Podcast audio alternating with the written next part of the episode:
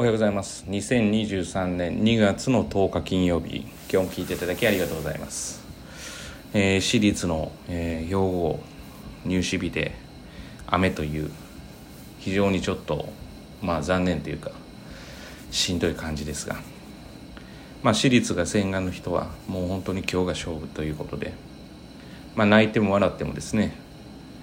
まああのやるしかないという状況で。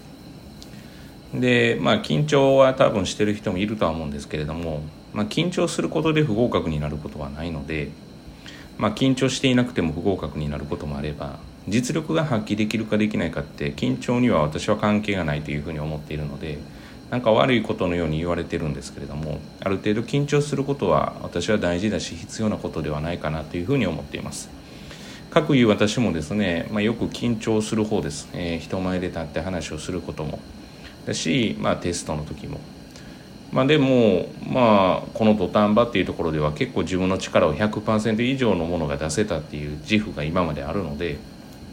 まあ、そういうことから言うと緊張は関係ないなっていうふうに本当に思っています。で今日話したいことはですね、まあ、今のはちょっと前置きで、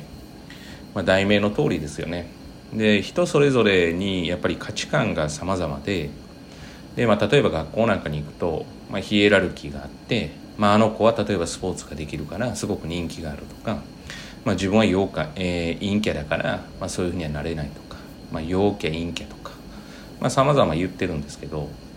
私まあこれ結構卒業式が近づいてくると学年が変わるこの時期になると私よく思うんですけど、まあ、別に私もすごくその人気があったとか別にそんなわけではないのででも面白いことにどの人たちも、えー人生を歩んでてでその人生の中で言うと、まあ、主人公なわけですよね。でどんな物語であっても主人公っていうのは一番輝いている存在なわけですよね。というふうに考えたら、まあ、例えばどういう立ち位置例えばスポーツができるできないとか、まあ、そんなって人と比べないとわからないわけで例えば、まあ、異性にモテるモテないとか、まあ、後輩から人気がある人気がないとか、まあ、例えば勉強ができるできないとか、まあ、そういうのって人と比べないとわからないことで。で、まあ、自分っていうのを、まあ、自信を持っていくっていうことも大事なんですけどそもそも自分の人生を自分が主人公、まあ、自分の人生を歩めてる人っていうのは基本的に自分の人生を歩めてるって全員なんですけど自分が主人公なわけですからもうそれだけで特別な存在なわけですよね。だからどんな立ち位置にいてもその人生を自分が輝かしいものにして楽しむことができるわけですよね、まあ、当然目標を持ってそれが達成できないことの悔しさとかでもそれも主人公として輝かしい経験なわけですよね。と考えたらその主人公っていうこと自体が特別でもう失敗なんていうのはないんですよね人生において。なぜかというとそれが全部前に進んでいくものだから。だしまあ過去なんか気にしてもどうしようもないですしそれが悪いものとも限らないし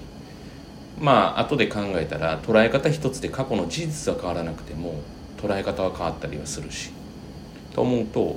本当にこのシーズンこう卒業していったりとか学年が上がる時に全員やっぱり自分は特別なんだと思って、まあ、すごいんだっていうふうに思ってやってほしいなというふうに常に私は感じていてでそういう自分が中心中心って当然ですね。あの登場人物の主人公なわけですから。の要はの人生をやっぱりすごいとても大切な気持ちで見ているのが親御さんだというふうに思うんですよね。で主人公であってほしい。でもいつの頃からか人と比較して本当にその子が主人公で生きていたのにそうではないんじゃないかとかさまざ、まなことをこ思い始めるわけですよね。でも根底にはやっぱり100%大切なえー子供という概念があるわけでそういう大切なお子さんを預かっているという自覚は絶対に忘れてはいけないなっていうふうに、まあ、この時期は特にそれを思う、えーまあ思っています。だから適当にとかまあなんか別になんですかねあしらうようにとかっていうのは、まあ、当然まあ作戦としてややることは当然あるんですけれどももうもう完全に作戦としてですねまあ、無視するわけじゃないけど怒ってるぞということを示すために。あったとしてもまあそこに関しては絶対に揺るぎがないものだし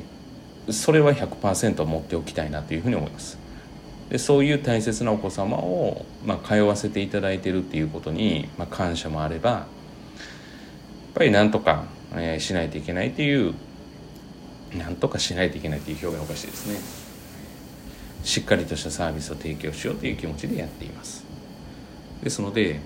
人生は自分が主人公。だからもうお子さんにも聞いてほしいし親御さんにも聞いてほしいしっていうような内容ですね。いや聞いていただきたいですね本当に、まあ、知っていただきたい。もう特別その時点で特別。誰かと比べて特別だとか特別じゃないとかもうキリがないですからね。このずっと言い続けてることですけど。そんなもん価値観が違うわけですから。そんな例えば何なんですかね。その人の価値観がもしすごいおしゃれな家に住むってことだったらおしゃれな家に住むことになるでしょう、まあ、全部叶えてる人もいるかもしれないけれども別にその人が移動用の車に関しては全然頓着がないと。いうことであれば別にあのなんですかねそんな中古のまああの値が張ってるものじゃない可能性だったわけですよね。いややっぱり車はこういうの乗った方がいいよとか例えば時計はこういうのつけた方がいいよとかそんな価値観を押し付ける。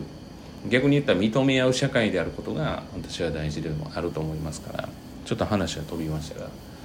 ということを考えるとやっぱり自分が主人公だっていうこの特別感ですね。特別なことだっていう。これをどう輝かせるか本当に自分次第なんですよね。はい。ナンバーワンは目指していいんです。でもそもそもがオンリーワンだから。は